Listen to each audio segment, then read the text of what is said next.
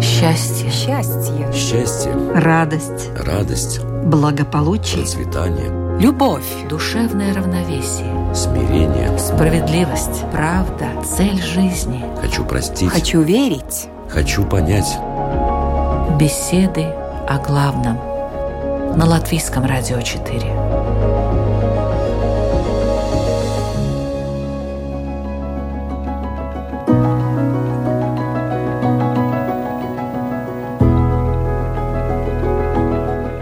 Беседы о главном в студии Латвийского радио 4 Людмила Вавинска. Здравствуйте. Забыть нельзя помнить. Сколько раз мы решали эту непростую задачу относительно нашей памяти. Иногда так хочется забыть, но не получается. А в какой-то момент надо бы вспомнить, восстановить в голове события или даты, или имена, названия, а никак не можешь. Что же это за штука такая память? Зачем она дана человеку? Почему она такая неуловимо избирательная, сложно сочиненная, практически неуправляемая? И при этом, как ею легко манипулируют другие люди нашей памятью? Сегодня в беседах о главном мы будем разбираться с этими вопросами. В студии вместе со мной три участника разговора. Равин Ильёху Крумер, Добрый день. католический священник Дмитрий Артемов Здравствуйте. и буддист Игорь Домнин. Добрый день. Я хочу представить нашего нового участника, потому что Игорь и Ильёха у нас постоянно в нашей студии присутствуют. А вот э, Дмитрий Артемов – это священник прихода Сердца Иисуса в Даугавпилсе. Кроме того, он преподаватель Рижской духовной семинарии. Ну вот так представили, а теперь начинаем.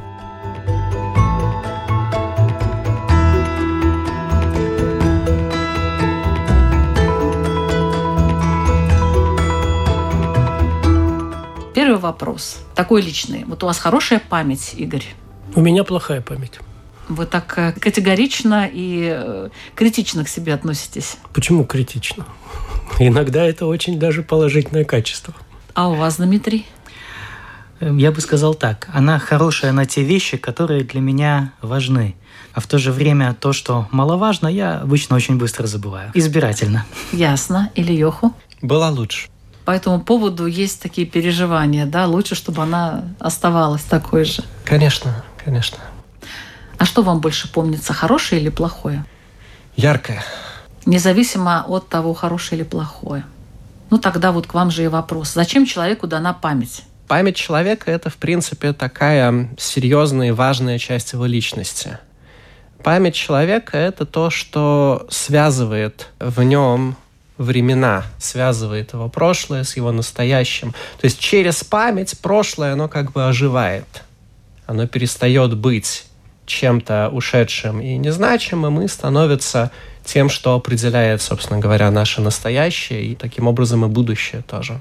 Ну- Что христиане говорят об этом? Зачем человеку память? Скажем так, я являюсь таким типичным представителем схоластики или неосхоластики, так можно сказать, поэтому мне очень близок Фома Аквинский. И с этой точки зрения, с богословской, мы обычно говорим о том, что память – это одно из свойств души, как и разум, и воля, память и так далее. И если мы посмотрим на память с такой богословской точки зрения, я бы даже немножко расширил, наверное, мировоззренческой, потому что я считаю, что религия – это не только связь с Богом, но она также отражается на всех сферах нашей жизни, то память как раз-таки это то, что формирует нас, показывает наши ценности. Дам такой совсем хороший пример, который мне когда-то это уложил в голове. Когда я строю дом, допустим, планирую построить два этажа, и вдруг мне приходит мысль, давай-ка мы построим третий.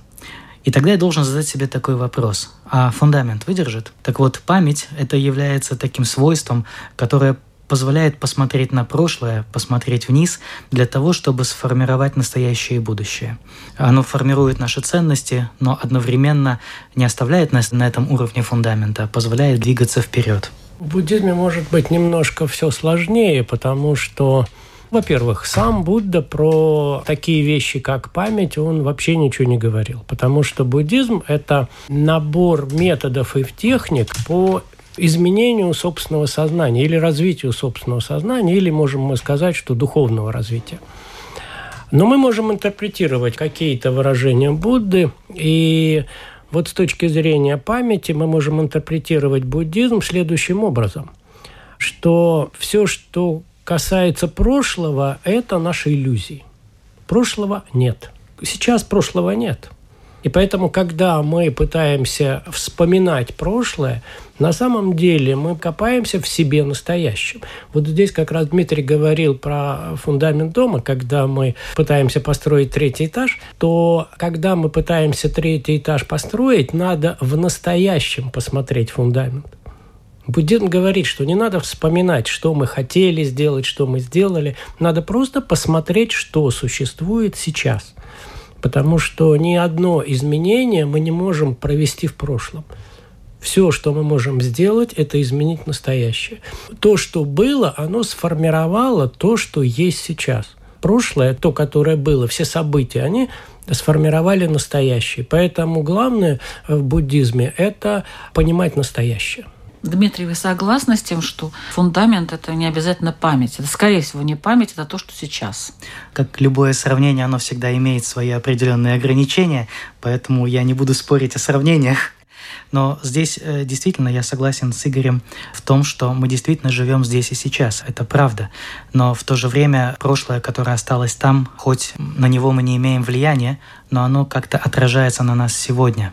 То есть вы абсолютно правы, что оно сформировало нас. Ключевое слово здесь «сформировало», то есть оно уже есть, и когда мы возвращаемся к этому прошлому, опять же, возвращаясь к сравнению, то мы смотрим на фундамент уже построенный, а не на фундамент строящийся. Я абсолютно согласен с тем, что мы живем здесь и сейчас, но сказать о прошлом, что его уже нет, э, я бы сказал так, оно было. Для меня это было бы точнее. Мне кажется, что это больше такой терминологический вопрос. В том смысле, что, разумеется, когда мы говорим о памяти и о прошлом, мы говорим о том, как это прошлое оно существует сейчас, в том смысле, каким образом оно определяет наше настоящее.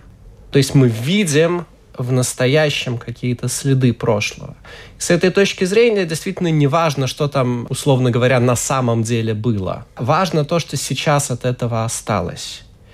Но с другой стороны, нам нужен этот термин для того, чтобы разделять между тем, что является следами прошлого в настоящем, и тем, что является чем-то вот таким новым, свежим, вот тем слоем, который мы сверху на это пытаемся положить. Но в остальном, мне кажется, что это больше вопрос терминологии. Ну, я бы здесь, может быть, добавил еще, что если мы рассматриваем настоящее, то настоящее является следствием тех причин, которые были в прошлом.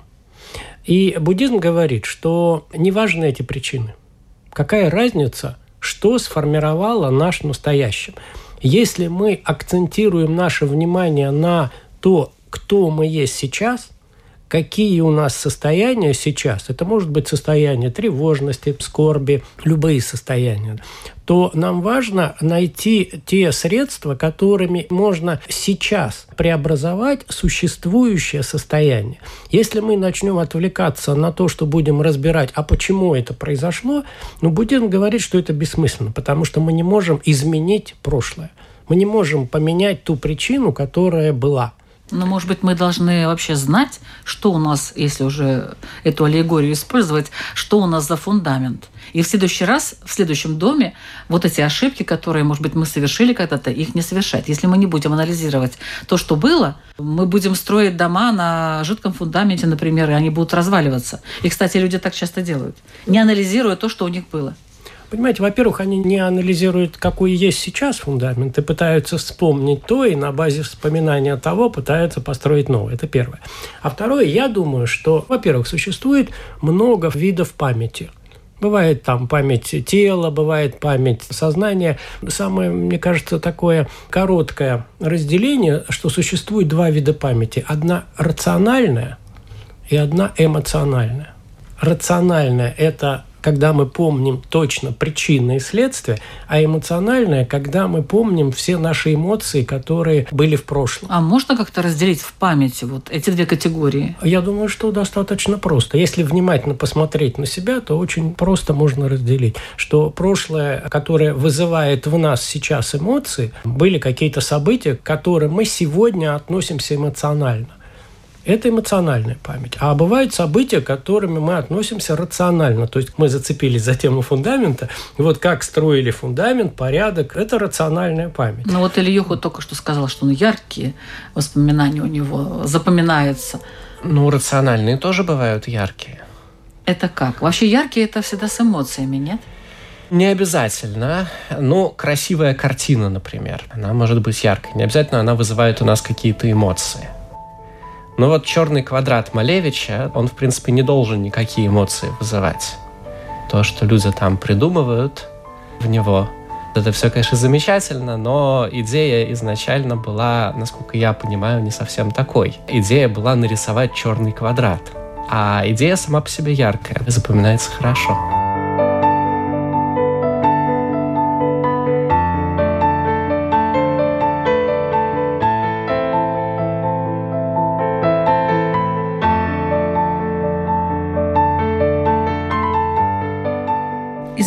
каждый человек должен помнить обязательно какие-то определенные вещи. Как его зовут, как зовут его близких, где он живет.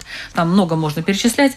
А вот что каждый человек должен помнить обязательно, кроме вот этой необходимой информации о себе и мире. Естественно, кроме тех вещей, которые мне необходимы для моего функционирования в быту, для человека необходимо помнить, хоть это покажется сейчас несколько странным, но ему необходимо помнить о том, куда он идет. То есть необходимо помнить те ценности, те вещи, которые для него важны, на основании которых он совершает свой путь вперед. Например, в христианстве, я, конечно, очень сейчас буду упрощать, в христианстве, по сути, целью христианской жизни является дозреть до царствия. Дозреть до того, чтобы войти в царствие и пребывать с Богом. И, соответственно, память о том, куда мы идем, она, соответственно, показывает нам, каким образом нам нужно идти, какие решения нужно принимать.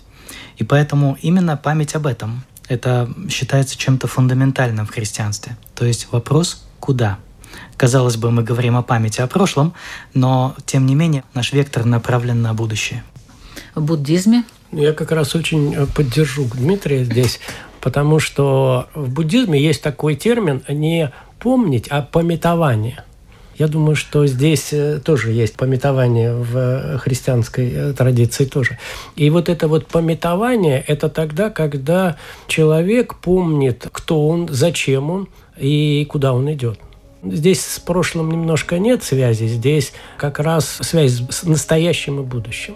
В иудаизме есть такое известное выражение из Талмуда, что человек должен помнить три вещи – он должен помнить, откуда он пришел, в том смысле, что он родился, у него где-то есть начало. Он должен помнить, куда он идет, в том смысле, что всякая жизнь, она заканчивается. Да, его жизнь, она тоже конечна. И он должен помнить, перед кем ему держать ответ. Что все, что посередине, оно тоже не просто так. Такие вот три вещи.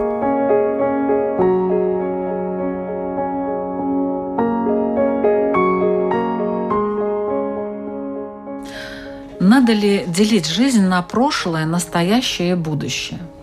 Ну, конечно, надо. Во-первых, нужно помнить, что настоящее – это не прошлое. Прошлое, оно так или иначе закончилось и ушло. И в каких-то ситуациях нужно уметь видеть, опять же таки, в настоящем прошлое. Я бы сказал, наверное, так, что самое важное – это вот четко разделять между этими вещами. Много ошибок случаются из-за того, что человек ему представляются какие-то прошедшие вещи, представляются настоящими. То есть, на самом деле, это все уже давно кончилось, а он все еще этим живет. Это все еще определяет его жизнь. И самое трагичное, когда он сам этого не замечает. С другой стороны, нужно понимать, что будущее, оно тоже еще не наступило. Мне кажется, у Борхеса было замечательное такое выражение, что будущее – это вещь по определению непредсказуемая. Потому что в тот момент, когда оно становится предсказуемым, это уже не будущее, а настоящее. То есть нужно помнить о том, что в любой момент все, в принципе, может измениться и стать совсем по-другому. В буддизме о прошлом стараются не вспоминать. Знаете, отношение буддизма к прошлому, настоящему, будущему можно охарактеризовать просто идущим человеком. Вот когда человек идет, то если он будет все время смотреть назад, то это не приведет ни к чему хорошему. Если он будет смотреть только вперед, это тоже ни к чему не приведет хорошему. Если он будет смотреть только себе под ноги, то тоже это будет не очень правильно. Непонятно, куда человек придет. Поэтому все зависит от акцента. В основном надо смотреть под ноги, чтобы не упасть сейчас. Иногда можно осматриваться назад посмотреть ради интереса, что же там было. И иногда надо смотреть вперед, а куда же мы, собственно говоря, хотим прийти. Но прошлое назад и будущее – это иллюзия на самом деле, потому что этого сейчас нет. А вот та яма, на которую мы сейчас можем наступить, она настоящая. Но видите, как философы бы сказали, ну, яма еще впереди, то есть это будущее. Есть хорошее выражение, если хочешь насмешить Бога, то расскажи ему о своих планах.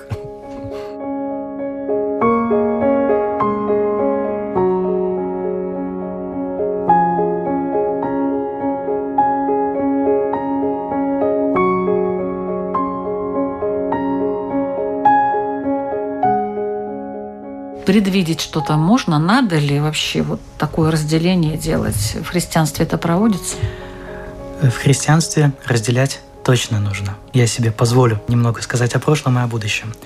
Если мы говорим о прошлом, то я не могу сказать обо всем христианстве, но в католичестве очень важно такое понятие, как традиция.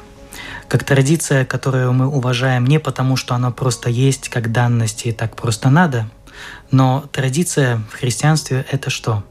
Это опыт предыдущих поколений. То есть есть учение Христа и есть много-много поколений христиан, которые это учение переживали, обдумывали, интерпретировали, учили и так далее. Естественно, суть не меняется, но меняются обстоятельства. И поэтому, когда мы смотрим на традицию, мы смотрим на нее как на ценность, которая позволяет нам не совершить ошибки те, которые были совершены. Немножко занимаясь богословием, я для себя открыл, ну, уже несколько лет назад такую удивительную вещь, что если бы даже кому-нибудь в голову пришла бы какая-нибудь новая концепция, которую можем, используя такую, может быть, древнюю терминологию, назвать еретической, то, смотря на прошлое, окажется, что это уже было – уже в какой-то степени это придумывали. И действительно, когда я сталкиваюсь с чем-то таким, допустим, кто-нибудь из студентов скажет, вот, а почему так, а не иначе? Я так отматываю и думаю, о, а ведь это же уже было. Это какой-то пелагианизм, это гностицизм, это легкий налет арианства и так далее. И поэтому, когда мы говорим о прошлом, очень важно помнить о том, что было – Таким образом, мы эту часть выделяем, считаем ее ценной. То есть не потому, что она как данность, но потому, что может чему-то научить. В то же время, когда мы говорим о будущем, то в христианстве, тут я абсолютно согласен, это будущее является открытой реальностью. Мы не знаем, каким оно будет. Открытое и туманное. Поэтому нужно попытаться спрогнозировать но одновременно понимая, что я могу где-то ошибиться, будущее может удивить. Ну и в то же время само настоящее, оно тоже является частью моей жизни, которую я переживаю здесь и сейчас. И здесь где-то можно, я согласился бы с буддийским учением, да, что оно действительно только есть здесь и сейчас, только настоящее в наших руках.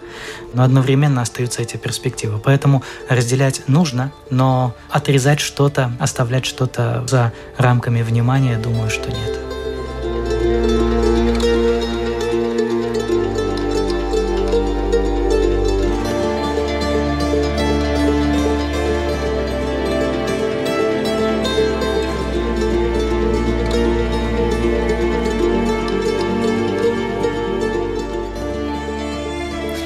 Я напоминаю, что вы слушаете программу «Беседы о главном». Сегодня мы говорим о такой теме, как память. Что лучше, забыть или помнить? Об этом мы еще во второй части поговорим. В разговоре участвуют буддист Игорь Домнин, католический священник Дмитрий Артемов и раввин Ильёху Крумер.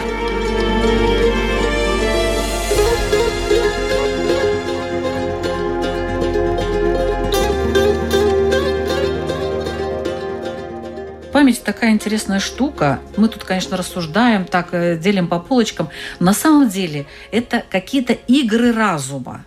Это какая-то избирательность, субъективность, эмоциональность.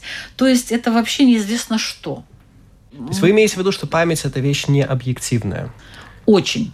Разумеется. И вообще это иллюзия какая-то, ну вот в каком-то плане. Я не знаю, насколько правильно назвать память иллюзией, Я бы сказал, что наоборот, память это штука очень реальная, в том смысле, что иллюзия, она на человека в принципе особенно не воздействует. Хотя нет, тоже неправда. Не дай бог, человек может из окна выйти. Можно сказать в определенном... Но опять же таки, это будет вопрос терминологии. Но штука заключается в том, что действительно память и история, в принципе, это вещь, которая в высшей степени зависит от настоящего. В высшей степени зависит от той ситуации, в которой человек находится сейчас, как он вспоминает то, что с ним было.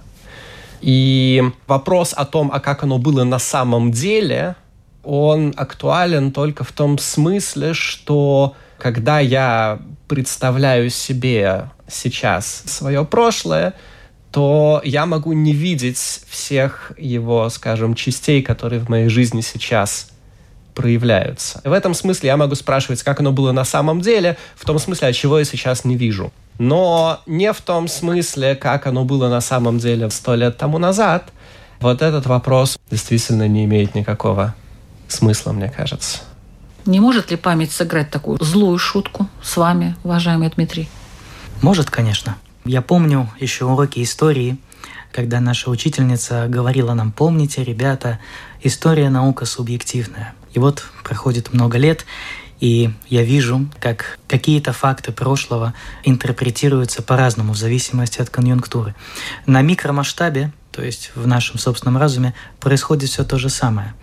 И да, действительно, память может сыграть злую шутку. Мы говорили о том буквально недавно, что нужно отделять память рациональную и эмоциональную, как сказал Игорь. Но здесь я бы сказал, что это достаточно трудная вещь отделить, потому что мы помним вещи, которые для нас были важны. И это отражается в эмоциях, естественно. И зачастую мы помним вещи так, какими они нам показались на тот момент. У меня просто когда-то был один такой знакомый уже в святой памяти, умер следователь, который сказал, что когда идет допрос, и абсолютно совпадают показания свидетелей. Допустим, была не темная машина, а оба говорят, они, она точно была темно-зеленая, то это заставляет задуматься потому что, возможно, договорились. А когда в каких-то деталях показания не совпадают, это большая вероятность того, что говорят правду. То есть это хорошо показывает, что наша память действительно она достаточно избирательна и субъективна. Но этому есть противоядие некое. Может быть, вы помните из античных, из историй Сократе, когда у дельфийского оракула спросили, кто же там самый умный в городе. И оракул говорит «Сократ». И когда об этом сообщили Сократу, Сократ не поверил. И он пошел в гости к разным специалистам своего дела, к архитектору, адвокату. И когда он с ними поговорил, он открыл, да, они действительно специалисты своего дела. Но когда они начинали рассуждать о других вещах, не связанных с их профессиональной деятельностью, оказалось, что ну, они ну, глупы, мягко говоря. Сократ сам для себя открыл следующее, что «я знаю то, что я ничего не знаю». То есть эта фраза «я знаю, что я ничего не знаю» говорит о том, что я осознаю свою субъективность, что есть вещи, в которых я не разбираюсь. И если мы это перенесем на грунт нашей беседы сегодня, есть вещи, которые я помню не так. Есть вещи, которые я помню субъективно. Осознание этой субъективности, оно уже является лекарством. И, конечно, тогда нужно искать помощи у тех, кто, может быть, помнит иначе. Поэтому здесь есть эта проблема субъективности, но есть и решение. Понять, что моя субъективность – это… Не хочу нас, конечно, ввести в полный релятивизм, но понять, что моя субъективность, она субъективна, что я должен поискать помощи где-то еще. Я не разбираюсь во всем, я не помню всего. И на самом деле это помогает.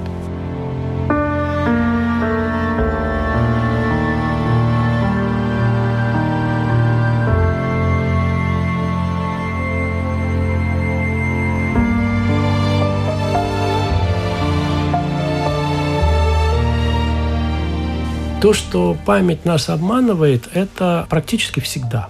И здесь проблема не в том, что мы что-то забываем. Проблема в том, кто я. Ведь я помню. А ведь вопрос, кто я? И был ли я тем же я, который был вчера? Ну, допустим, пять лет назад произошел какой-то случай. И я пятилетней давности запомнил какую-то ситуацию. Но тогда я запомнил какие-то детали, которые были важны для меня тогда. Но сегодня я другой. То есть все время вот такое изменение происходит, да? Человек меняется в буддизме каждый день, каждое мгновение. Или... Буддизм говорит, первое свойство реальности – это непрерывное изменение. Угу. И то же самое говорил в это же время современник Будды Гераклит, дважды нельзя войти в одну и ту же реку. И поэтому проблема не в том, что история меняется, проблема в том, что мы меняемся. И поэтому нам сегодняшним подходить к вчерашним событиям с вчерашними мерками – это абсолютная иллюзия. А кто же тогда скажет нам об объективности, о том, как оценивать какое-то событие? Это же у каждого субъективно получается. Конечно. Кто бы не был участником, он все равно субъективно рассказывает об этом.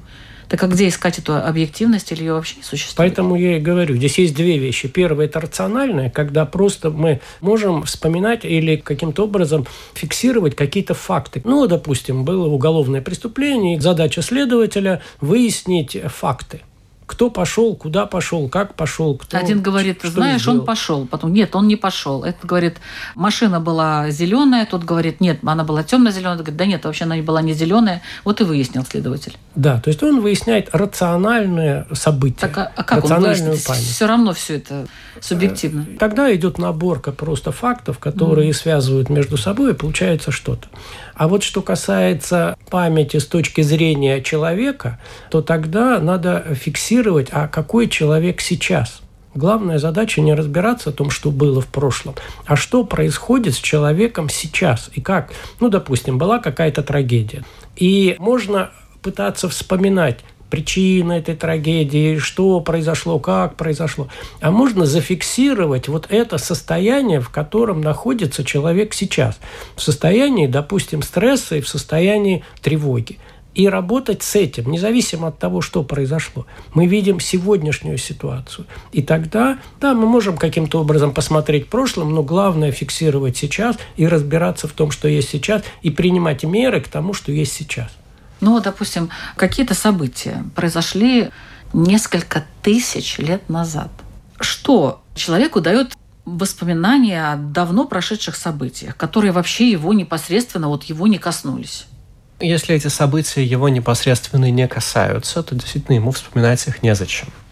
Проблема заключается в том, что бывает так, что события, которые произошли несколько тысяч лет назад, они касаются нас абсолютно непосредственно таким образом, что мы понимаем, что вся наша жизнь сейчас была бы абсолютно другой, если бы тогда эти события не произошли.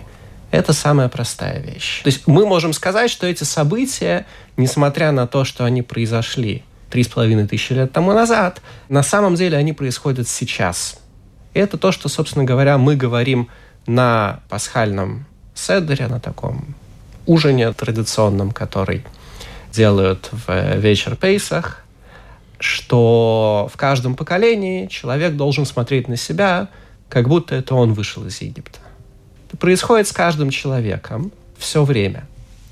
Но, кроме того, можно сказать еще такую вещь, что так Талмуд, скажем, смотрит смотрит на понятие праздника, что как будто время, оно представляет из себя не прямую, а время, оно представляет из себя некую спираль, на которую, если посмотреть сверху, она складывается в круг.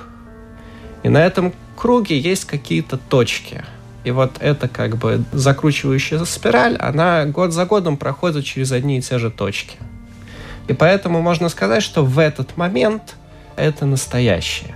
Если у человека есть способность это увидеть, вот тогда можно сказать, что он правильно провел праздник.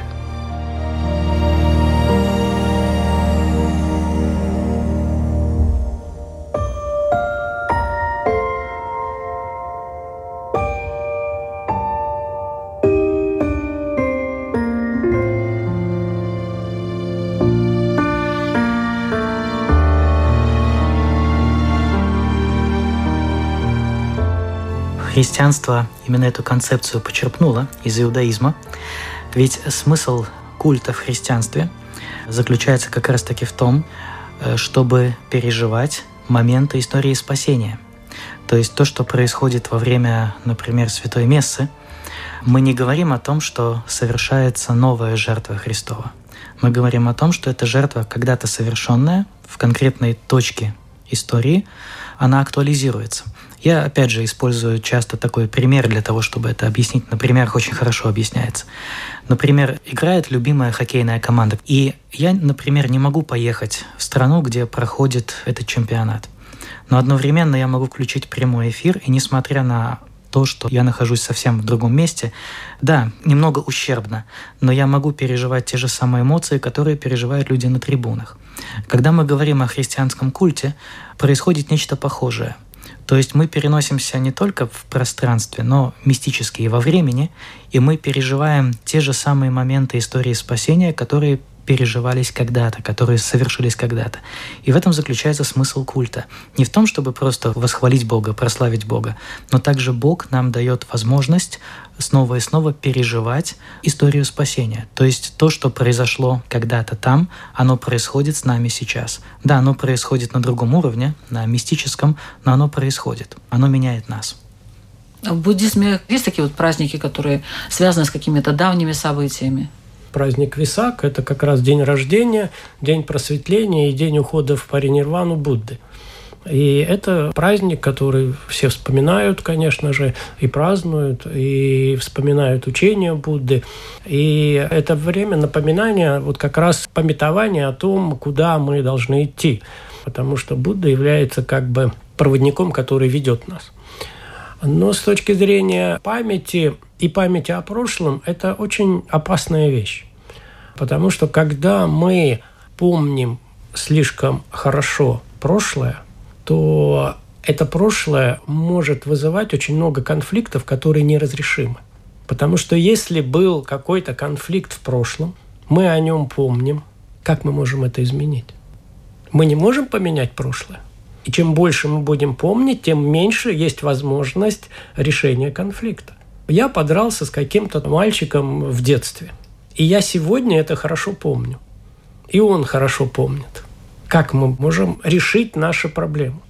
Мы не можем. Мы можем только это все отпустить, посмотреть сегодняшнее состояние дел, что я сегодня уже достаточно пожилой человек, он тоже пожилой человек, он другой человек, и я другой человек. Это было с другими людьми. Мы должны это отпустить, и только тогда мы можем примириться. А если мы будем помнить все время о том, как это было, все это эмоциональную составляющую, это тупик. Может быть, это тоже вопрос терминологии, но я бы сказал, что конфликт он состоит не только из того факта, что кто-то с кем-то подрался, но из того, что этот факт продолжает быть актуальным. Соответственно, если по какой-то причине он перестал быть актуальным или значение его, допустим, изменилось, то, несмотря на то, что мы оба это помним, что вот так было, это может быть даже очень весело, собраться как-нибудь за чашкой чая и вспомнить, как мы с тобой подрались. Нет, я имею в виду, что мы помним эмоциональное состояние. Ну, мы я можем помню эмоциональное ту злость, состояние я помню тоже. Ту, ту обиду, которую мне нанесли, и я ее помню сегодня. И если я ее не забуду, А, ну, мы то можем эта обида помнить, останется навсегда. мы можем помнить и эту обиду, и эту злость, и тем не менее, если она нам сейчас не актуальна, Ну, мы ее Да. должны отпустить и забыть. ну почему забыть? А как мы это можем назвать? Эту вот эмоцию злости мы должны забыть и заменить ее на другую эмоцию. На то, что, да, вот эмоция там веселости, там какой-то еще, но ту эмоцию и то состояние мы должны забыть. И если у нас оно останется, то мы не можем ничего изменить. Человек может помнить какие-то свои чувства, которые он переживал, и при этом осознавать, что в той точке, в которой он сейчас находится, эти чувства, они не актуальны. Но тем не менее он их помнит. Я помню, что со мной это было, несмотря на то, что сейчас, допустим, я помню какую-то ситуацию, допустим, из детства, да, где мне было очень стыдно. Я помню это чувство стыда, я понимаю, что сейчас на самом деле вся эта ситуация на выеденного яйца не стоит. Меня это чувство стыда, оно не гложет, но тем не менее я помню, что вот оно так было. Но я думаю, что если вы попадете в эту же ситуацию, то вот то чувство стыда, если вы его не забыли, оно все равно... Сейчас мне это уже не стыдно. когда вы попадете в ту же ситуацию, то оно у вас проявится. Да, не в той степени, не может быть не так, как в детстве, но оно все равно появится. Дмитрий, что вы скажете? Я думаю, нужно прыгнуть немножко на метауровень, то есть немножко выше подняться. Я уверен в том, что наши воспоминания, хотя мы их можем так формально отделить, мне очень понравилось это разделение на эмоциональное и рациональное, но это разделение чисто формальное, то есть невозможно ножом на разрезать, как нельзя сказать, какая половина человека более важная, правая или левая. И поэтому, когда приходят какие-то воспоминания из прошлого, например, когда мне было больно в детстве или стыдно, я такие же чувства переживаю, хотя, может быть, в меньшей степени. Мне не так больно, мне не так стыдно. Но, скажем так, злость я чувствую. Но я думаю, что вопрос стоит немножко иначе. Необходимо задать себе такой вопрос, а чему я дам власть руководить моей жизнью сегодня? Этими чувствами, которые вызывают мои воспоминания, они будут, это данность, мы не можем этого поменять. Я, например, не могу забыть тех ситуаций, и эмоции, которые с этим связаны и рождаются, они тоже есть.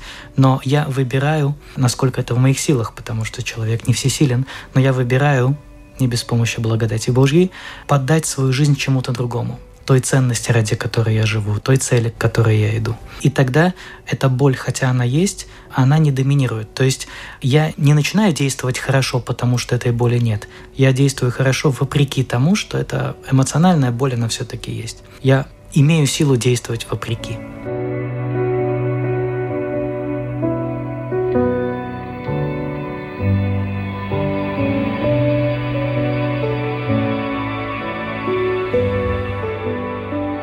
Так все-таки что лучше?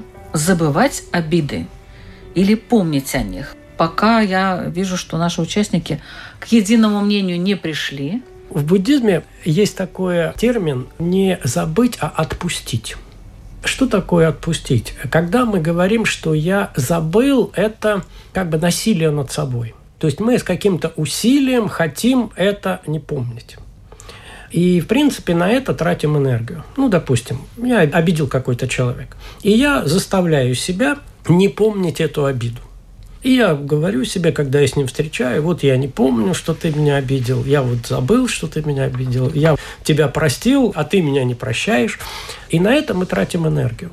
И если мы находимся в сильном таком эмоциональном здоровом состоянии, то мы это можем сделать. Но как только у нас снижается эмоциональное состояние, мы попадаем в какую-то сложную эмоциональную ситуацию, у нас вот та эмоция вылезет. И поэтому будем говорить, что есть понятие такое, как простить, когда мы проживаем эту ситуацию, когда мы не отпускаем ее, мы не заставляем ее не быть, не заставляем ее забыть. А вот, как я говорил, проходит эмоциональная составляющая, эмоциональная память проходит, и вот мы ее отпускаем, эту эмоцию, и остается только рационально. И тогда рационально я помню, да, это было, но я к этому уже никаким образом не отношусь. Мне хотелось бы сказать немножко по-другому. Ну, во-первых, в принципе, если мы говорим именно об обиде, то само по себе чувство обиды, оно говорит о неком несовершенстве личности того человека, который обиделся. Чувство обиды — это, скажем, ощущение того, что мир не такой, какой он должен, с моей точки зрения, быть. Взрослый человек, он понимает, что мир, он такой, какой он есть, и он никому ничего не должен, против себя лично ничего не имеет. Соответственно, когда человек чувствует обиду, ну, опять же таки, важно себе не врать, я действительно это чувствую, то надо стараться каким-то образом ее в себе, ну, скажем, изжить. То есть над этой обидой вырасти. Кроме того, нужно очень стараться найти в себе силы простить того человека, который тебя обидел. Важно, чтобы эта обида не дирижировала твоей жизнью, даже если ты не в состоянии пока над ней вырасти. И я не знаю, опять же таки, или забыть здесь это правильное слово, но мы об этом уже говорили. Да, скорее правильным словом, я абсолютно согласен, является слово «прощение», что, конечно же, не означает согласие на зло, то есть если мне кто-то в автомобиле выбил стекло, и я прощу этого человека, этого хулигана, это не означает, что стекло восстановится. Это не означает, что я буду согласен на то, что я должен покрыть расходы. По мере возможности, конечно, нужно постараться добиться справедливости, что не всегда возможно. И в этом случае нужно согласиться с тем, что мне не получится сейчас добиться этой справедливости. Возможно, по той стороне бытия Бог все расставит на свои места. Это не просто утешение, это вера. Но в этом случае здесь нужно действительно вырасти над этой ситуацией и просто направить свой взор на будущее, на то, что будет дальше. Часть этого прошлого, больного прошлого, оно никуда не денется, оно будет болеть. Оно является частью опыта. Но оно будет за нами. Я иду по оси времени вперед. То есть тот, кто помнит обиду, ну вот так вот э, по-серьезному, вот эмоционально, он не идет вперед. Буксует. Да, он просто не идет вперед. То есть это для него хуже. Это не хуже для того обидчика, который все это сделал, а это хуже для этого человека. Я бы немножко добавил, он идет вперед, но смотрит, Смотрит назад. назад. Смотрит назад. И поэтому Много чего не видит, много чего не много- может. Много где спотыкается. И спотыкается. Правильно.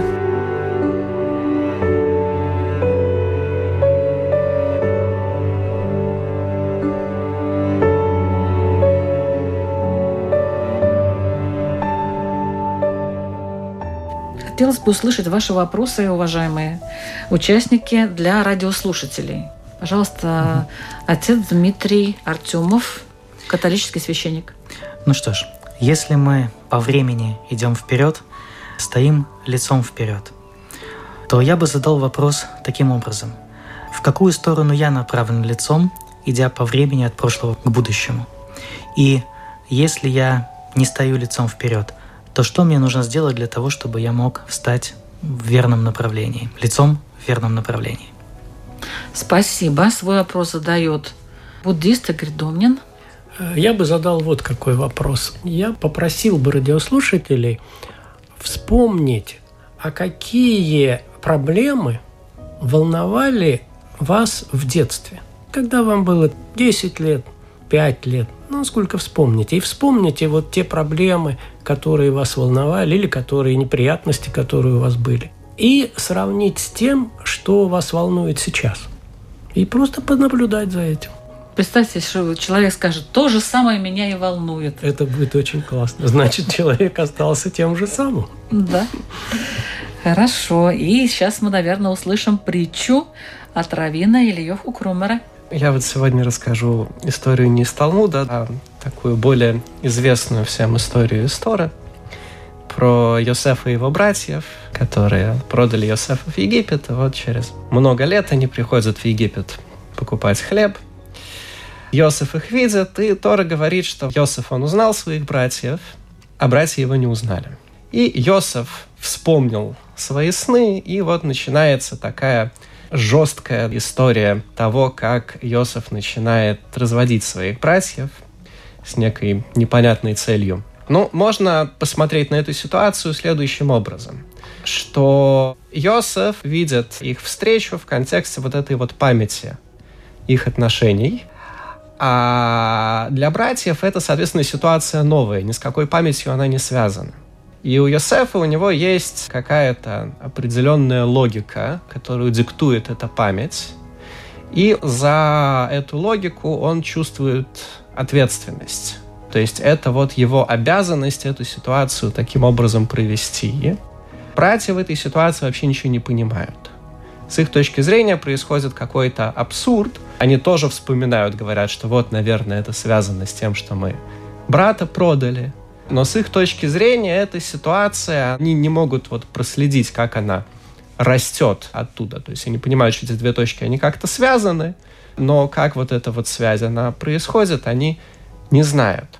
Соответственно, вопрос. Вот есть две таких интересных позиции. С одной стороны, человек, он помнит, и это воспоминание, оно накладывает на него ответственность, которая в итоге, скажем, сживает его сосвету.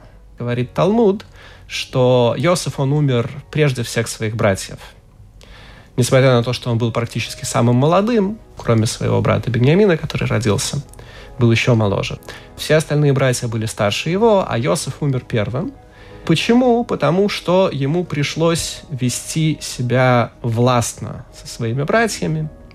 А вот такое властное поведение, говорит Талмуд, оно человека сживает со свету. А с другой стороны, есть такая позиция братьев, которые не помнят и не понимают, что с ними происходит. И им, с одной стороны, очень-очень страшно, а с другой стороны, они ответственность ни за что не несут. Они как бы пассивные участники в этом водовороте жизни. Соответственно, вопрос, а какая позиция лучше? Отличный вопрос. Это была программа «Беседы о главном». мы звучим каждую среду в 2 часа дня на Латвийском радио 4. И повтор программы по воскресеньям. Хочу отметить, что теперь в 18 часов, то есть в 6 часов вечера, на час раньше. Ждем вас у радиоприемников. Ведущая Людмила Вавинска. Всего вам самого доброго. Счастье. Счастье. Счастье, Радость. радость, Благополучие. процветание, Любовь. Душевное равновесие. смирение. Справедливость. Правда. Цель жизни. Хочу простить, Хочу верить. хочу понять. Беседы о главном. На Латвийском радио 4.